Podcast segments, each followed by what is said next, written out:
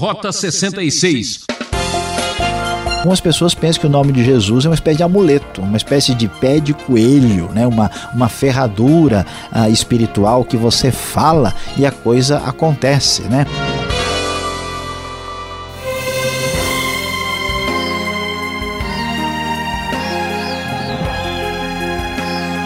Ouvinte Transmundial, graças a Deus estamos aqui mais uma vez para percorrer a trilha do Rota 66 com a sensacional série Evangelho. Embarque agora com a gente para mais uma aventura no livro de João e venha viver fortes emoções com o capítulo 14. O professor do Isaião preparou uma reflexão na dose certa para hoje. Tristeza, por favor Vá embora. Este é o tema do programa. Quantas decepções e desilusões passamos na vida, não é mesmo? Como ser forte nos dias maus? Qual o segredo para vencer a apatia e o medo? Fique com a gente nesta aula importante. Pois é, meu querido ouvinte, você acompanhou conosco João capítulo 13 e você deve se lembrar que Jesus falou claramente que ele deveria ser entregue à morte, ao sofrimento e que ele deixaria os seus discípulos. Então você pode imaginar que aqueles discípulos seguindo a Jesus, acompanhando o mestre, certamente são tomados aqui de ansiedade, de angústia, depressão e de muita tristeza. Por causa disso, na sequência do seu discurso, Jesus então aqui começa a dizer, conforme o texto da NVI: Não se perturbe o coração de vocês. Creiam em Deus, creiam também em mim.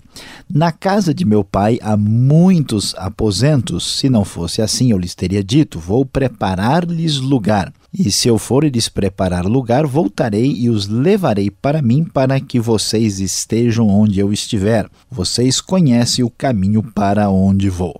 Jesus então começa a trazer uma palavra de consolação para os seus discípulos, dizendo o seguinte: olha, vocês não devem ficar tristes, vocês não devem se preocupar, porque eu estou indo para um lugar que vocês sabem qual é o caminho, e indo para lá, eu vou voltar e levar vocês para onde eu estiver.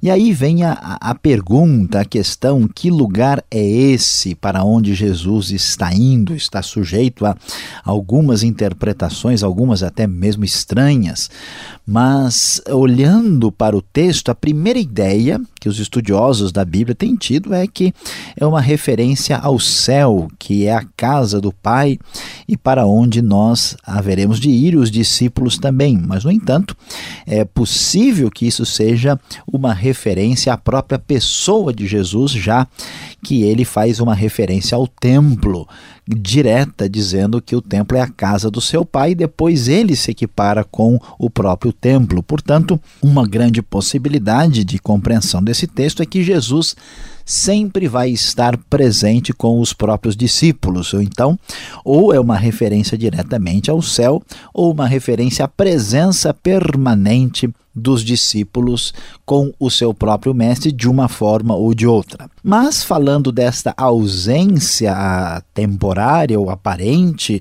ou pelo menos confusa para a cabeça dos discípulos, que caminho é esse? Então Tomé abre o coração falando com bastante objetividade da sua dúvida, dizemos: Senhor, nós não sabemos coisa alguma, nós não sabemos para onde é que o senhor está indo, então como assim? Que caminho é esse? Então Jesus responde: atenção, prezado ouvinte, um dos textos mais importantes da própria Bíblia. Respondeu Jesus: Eu sou o caminho, a verdade e a vida. Ninguém vem ao Pai a não ser por mim. Ou seja, Jesus deixa claro que não só ele é o caminho, mas o único caminho. Há uma exclusividade absoluta na pessoa de Jesus, e isso fica mais claro no final do verso 6, quando ele diz que ninguém pode ir ao Pai a não ser por meio dele. Se vocês realmente me conhecessem, conheceriam também o meu Pai, já agora vocês o conhecem e o têm visto.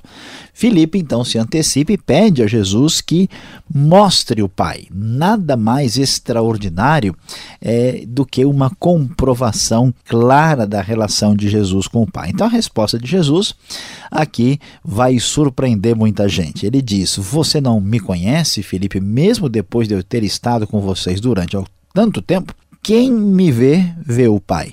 Como você pode dizer, mostra-nos o Pai? Você não crê que eu estou no Pai, que o Pai está em mim? As palavras que eu lhes digo não são apenas minhas. Ao contrário, o Pai que vive em mim está realizando a sua obra. Creio em mim quando digo que estou no Pai, que o Pai está em mim, ou pelo menos creio por causa das mesmas obras. Pois é, prezado ouvinte, veja a clareza de Jesus quando afirma a realidade. Os discípulos estão muito muito tristes e eles estão querendo cantar: tristeza, por favor, vá embora. Eles estão querendo se afastar dessa dor. E como é que Jesus vai convencer claramente os seus discípulos? É mostrando quem ele é. Jesus, o Filho de Deus, o único caminho para a salvação. Jesus, que é enviado pelo Pai e só é possível chegar ao Pai através dele, então coloca toda clareza e objetividade da sua revelação para que os discípulos entendam com quem eles estão falando e assim tenham segurança e tenham uma base muito clara para afastar a tristeza. E então Jesus vai adiante e diz: Olha, digo-lhes a verdade, aquele que crê em mim fará também as obras que tenho realizado, fará coisas ainda maiores do que estas, porque eu estou indo para o Pai, e eu farei o que vocês pedirem em meu nome, para que o Pai seja glorificado no Filho. O que vocês pedirem em meu nome, eu farei. Jesus mostra absolutamente a sua identificação com o Pai e diz para os discípulos: Olha, eu vou para o meu Pai agora e vocês vão ser capazes de realizar as obras que tenho realizado ah, por meio do meu Pai. Tudo que vocês pedirem, eu farei. Jesus mostra que ele é Senhor, mostra que ele é enviado do Pai, mostra que ele é divino. E ele vai prosseguir, e agora trazendo ainda uma esperança maior para que os discípulos de fato possam confirmar a verdade de que a tristeza irá embora. Se vocês me amam, obedecerão aos meus mandamentos e pedirei ao Pai, e ele lhes dará outro conselheiro para estar com vocês para sempre.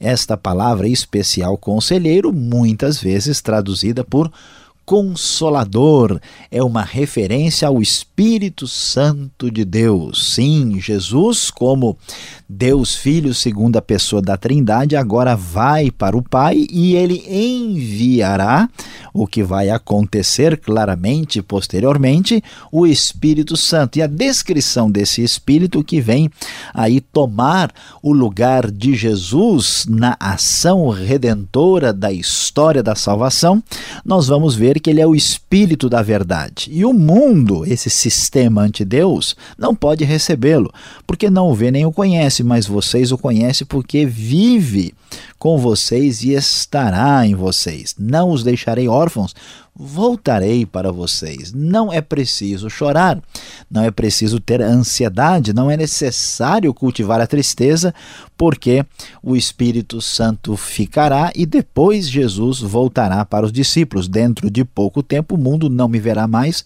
vocês me verão, porque eu vivo, vocês também viverão. Naquele dia compreenderão que estou em meu Pai, vocês em mim e eu em vocês. Veja só, prezado ouvinte, que coisa extraordinária. A pessoa que vive com Deus e que tem fé em Cristo tem algo aqui sobrenatural, extraordinário, uma espécie de habitação do Espírito de Deus na pessoa. Por meio dessa habitação de do Espírito Santo na pessoa, nós podemos confirmar que Cristo, que o próprio Deus vive na pessoa que recebe a Cristo por intermediação do Espírito. Não é extraordinário? Vocês vão compreender isso. Quem tem os meus mandamentos e lhes obedece, esse é o que me ama. Aquele que me ama será amado por meu Pai. Eu também o amarei e me revelarei a ele. É referência, aclara a Jesus, que as pessoas que estão nessa relação de comunhão com Deus são aqueles que obedecem ao mandamento, uma referência muito clara ao mandamento ligado ao amor, conforme nós já temos visto em João, e esses aqui são os que permanecem ah, em Cristo e que têm a revelação verdadeira do Pai no seu coração. Então, Judas, que diz o texto claramente que não é o traidor, não é o Iscariotes, acaba dizendo: Senhor, por que te revelarás a nós e não ao mundo? Jesus então disse: Se alguém me ama, obedecerá a minha palavra, meu Pai o amará, nós viremos a ele e faremos morada nele. Aquele que não me ama, não obedece às minhas palavras, essas palavras que vocês estão ouvindo não são minhas, são do meu Pai que me enviou. Mais uma vez, Jesus estabelece a sua identificação plena com o Pai. Tudo isso lhes tenho dito enquanto ainda estou com vocês, mas o conselheiro, o Espírito Santo que o Pai enviará em meu nome, ele lhes ensinará todas as coisas, lhes fará lembrar tudo o que eu lhes disse. Deixo-lhes a paz, a minha paz lhes dou. Quem estava ansioso, quem estava pedindo para a tristeza ir embora, aí tem a palavra de consolação de Jesus, a paz a paz que significa equilíbrio e tranquilidade pessoal, mas também a paz que é a relação plena restaurada com Deus, é dada não como o mundo a dá, não é uma esperança falível. Não se perturbe o seu coração, nem tenham medo. E Jesus então vai encerrar o seu discurso no final do capítulo dizendo o seguinte: Vou, mas volto para vocês. Se vocês me amassem, ficariam contentes, porque vou para o meu Pai, pois o Pai é maior do que eu. Isso eu lhes digo agora, antes que aconteça, para que quando acontecer vocês creiam. Já não lhes falarei muito, pois o príncipe deste mundo está vindo. Ele não tem nenhum direito sobre mim, todavia preciso que o mundo saiba que eu amo o Pai e que faço o que o meu Pai me ordenou. Levantem-se, vamos nos daqui.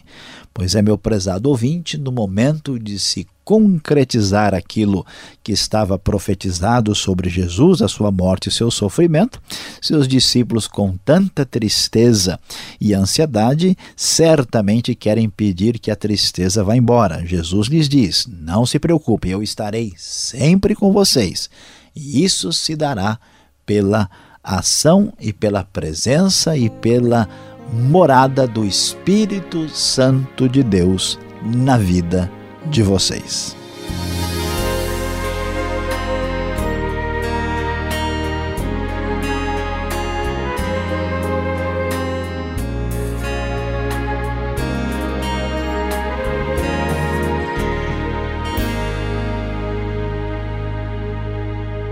Um rápido intervalo. Este é o programa Rota 66, o caminho para entender o ensino teológico dos 66 livros da Bíblia. Esta é a série Evangelho, livro de João, capítulo 14. Tema deste estudo: Tristeza, por favor, vá embora. Rota 66 tem produção e apresentação de Luiz Saião e Alberto Veríssimo. Na locução, Beltrão. Participe escrevendo para a Caixa Postal 18.113, CEP 04626-970 São Paulo, capital, ou correio eletrônico rota 66 arroba transmundial.com.br. Dúvidas? Perguntas? Então vamos esclarecer.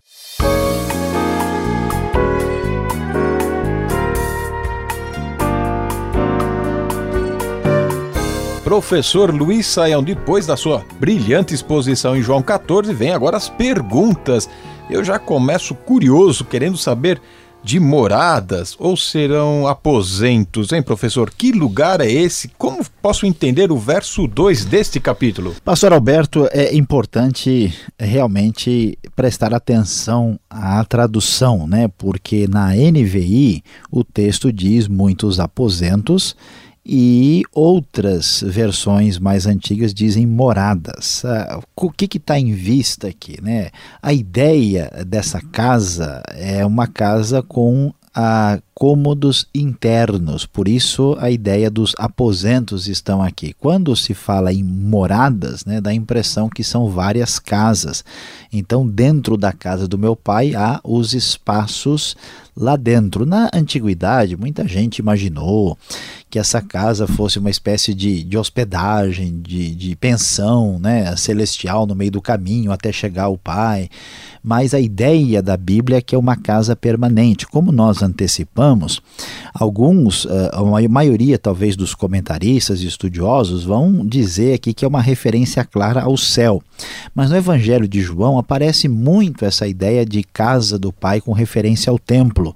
E, portanto, Jesus fala da pessoa dele como sendo seu corpo, como, como sendo o templo. Então pode ser uma referência muito, muito possível que seja isso à própria pessoa de Jesus.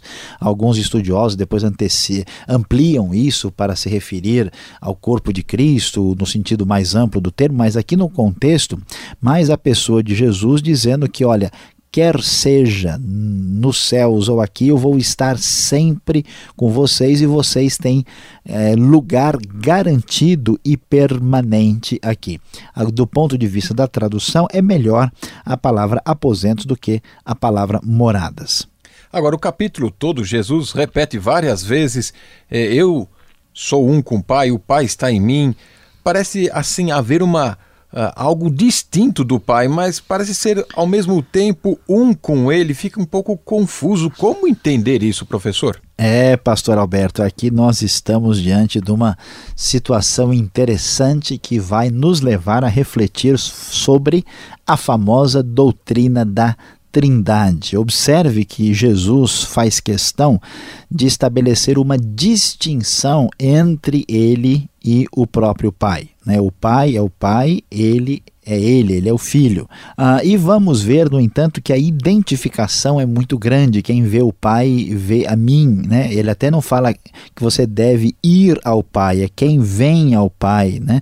Ou seja, indo a ele está indo ao Pai. Então há aqui uma, um mistério da fé que a gente deve acrescentar aqui a pessoa do Espírito Santo, quando na Escritura Sagrada vamos descobrir que o Pai, Filho e Espírito, os três são um e ao mesmo tempo são três, como, pastor Alberto, ninguém pode explicar. Isso está acima da nossa compreensão. São três pessoas num só ser. Eles subsistem desde toda a eternidade e estão em relacionamento de amor eterno um uh, junto com o outro o tempo todo. Então, há distinção e há também uma espécie de identificação plena entre o pai e o filho. Agora, o verso 12 chama a atenção de todos nós, do capítulo 14 de João.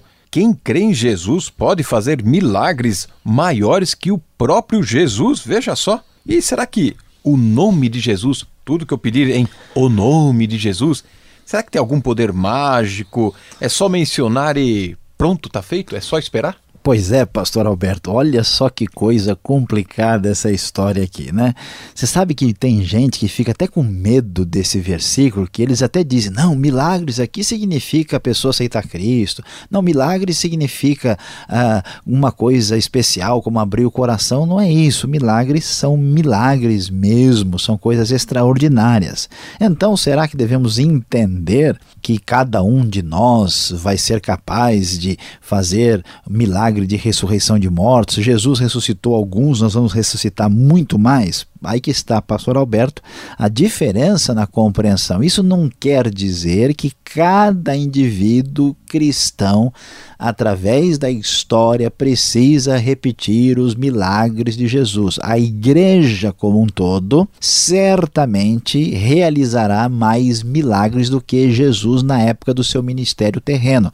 A diferença é entender que esta palavra não é dada a você como indivíduo, mas a nós como corpo de Cristo. Agora, o nome de Jesus, aqui de fato você tocou numa coisa muito importante. Algumas pessoas pensam que o nome de Jesus é uma espécie de amuleto, uma espécie de pé de coelho, né? uma, uma ferradura ah, espiritual que você fala e a coisa acontece. Né? Olha, é o seguinte: meu sapato não vai furar nunca mais, em nome de Jesus ele não vai furar. Não é bem assim que a Bíblia raciocina. Em nome de Jesus significa fazer aquilo que Jesus faria. É como uma procuração que você usa em nome de alguém. Ou seja, você vai pedir as coisas em nome de Jesus, pedir as coisas de acordo com Jesus, conforme Jesus pediria, e aí sim, Deus, pelo seu poder e sua graça, realiza de maneira extraordinária. O capítulo 14 aqui de João é o lugar onde que Jesus mais fala e ensina e apresenta o Espírito Santo. Agora, conselheiro ou consolador? Quem é o Espírito Santo? Curioso saber quando ele virá. Pois é, pastor Alberto, veja só, esta palavra que é muito especial na Bíblia. Na verdade, olha que coisa interessante. Esta palavra aqui, que todo mundo gosta até de falar, né, a palavra parácletos, né, é, que significa literalmente chamar ao lado, chamar para estar ao lado, ela tem um sentido de quem consola, quem dá força, ela tem sentido de quem chama alguém para aconselhar, até um técnico esportivo no pensamento, na literatura grega antiga, pastor Alberto, era utilizada essa palavra. Então, o Espírito Santo é aquele que chama ao lado para dar uma força, para consolar, para ser a, aquele conselheiro. A palavra conselheiro é muito boa porque ela engloba diversos aspectos aqui. Agora, o Espírito Santo prometido por Jesus Atenção, ele já veio. Tem gente que ainda está prometendo que ele vai chegar, ou dizendo que ele chegou recentemente, alguns séculos, algumas décadas. Isso não está certo, não. O Espírito Santo chegou em Atos 2, no Pentecoste, e está presente na vida da igreja. Na verdade, pastor Alberto, todo mundo que crê em Cristo de verdade, o Espírito Santo passa a habitar na vida dessa pessoa. Puxa, esse capítulo estava fantástico, falando do Espírito Santo, de Jesus, estava é, tirando mesmo a tristeza, mas de repente aparece Satanás no final deste capítulo. Por que Jesus afirma que o diabo está vindo e pronto? A tristeza vai embora ou não vai embora? Pois é, a gente quer que o diabo vá embora, né? E a tristeza vá junto com ele. E a gente fica assim, puxa, parece que a gente ia ganhar de repente, né? Vai perder a partida aqui no final. Que história é essa? Por que é que o texto diz que o príncipe deste mundo está vindo e ele não tem nenhum direito sobre mim? Todavia é preciso que o mundo saiba que o Jesus vai prossegue falando dessa forma. A razão, pastor Alberto, é que os discípulos têm que entender o que está acontecendo. Eles estão aborrecidos e Jesus diz diz, olha, temporariamente parece de fato que Satanás tem poder. Porque é claro que aqueles que se opõem a Jesus, aqueles que querem matá-lo entregá-lo, estão sendo inspirados pelas forças do mal. Então, esta vitória ela é aparente, porque Jesus vai permanecer com os discípulos, ele vai preparar os aposentos, as chamadas moradas, e ele estará com eles e enviará o Espírito Santo. Portanto, o diabo está em ação, mas certamente a vitória é plenamente do Senhor Jesus Cristo. Bom, e agora, antes que você vá embora, chegue mais perto, chegou agora a hora da aplicação desse estudo para você.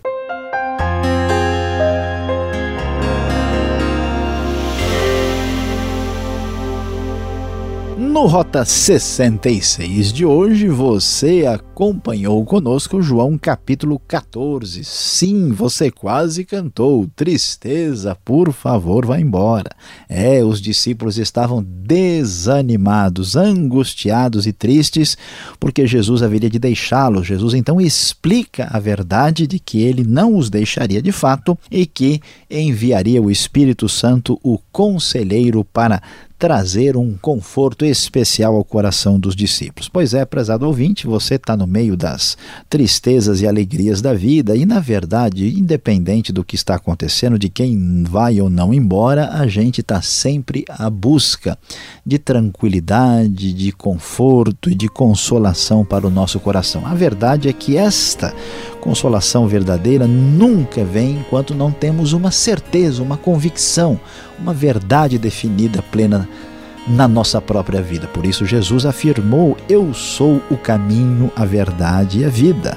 Saiba que para que tenhamos certeza de verdadeira consolação, devemos estar certos, absolutamente seguros, de que Jesus é o único caminho de salvação.